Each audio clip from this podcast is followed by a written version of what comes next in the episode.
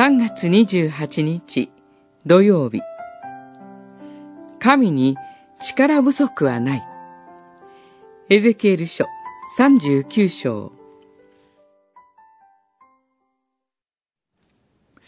国々はイスラエルの家が私に不審の行為を行ったために補修となったこと、また私が顔を隠し、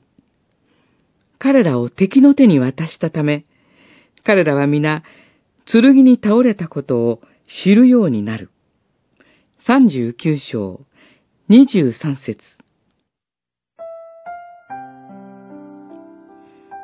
世の終わりの午後についての予言の続きです。38章後半に、ゴムの敗北はすでに語られていますが、この39章では、五具の完全なる敗北が語られています。そして、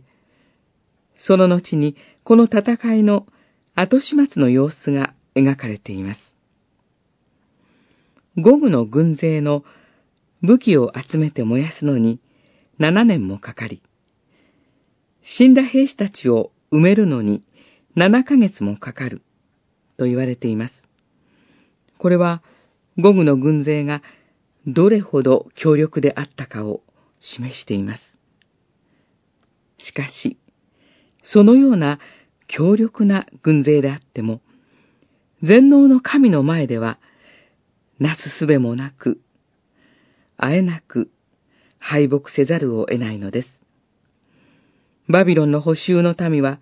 この神の偉大な力を知る必要がありました。それは、彼らが滅ぼされ、補修の身になったのが、神の力不足によるのではなく、彼らの不信仰の罪であったことを自覚させられ、真の悔い改めへと導かれるためでした。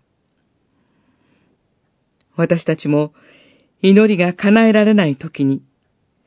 その実現が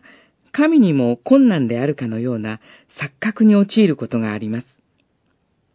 しかし、祈りが叶えられないのは、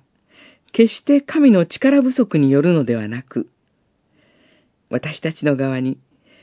良くない動機や高ぶりがあるのかもしれません。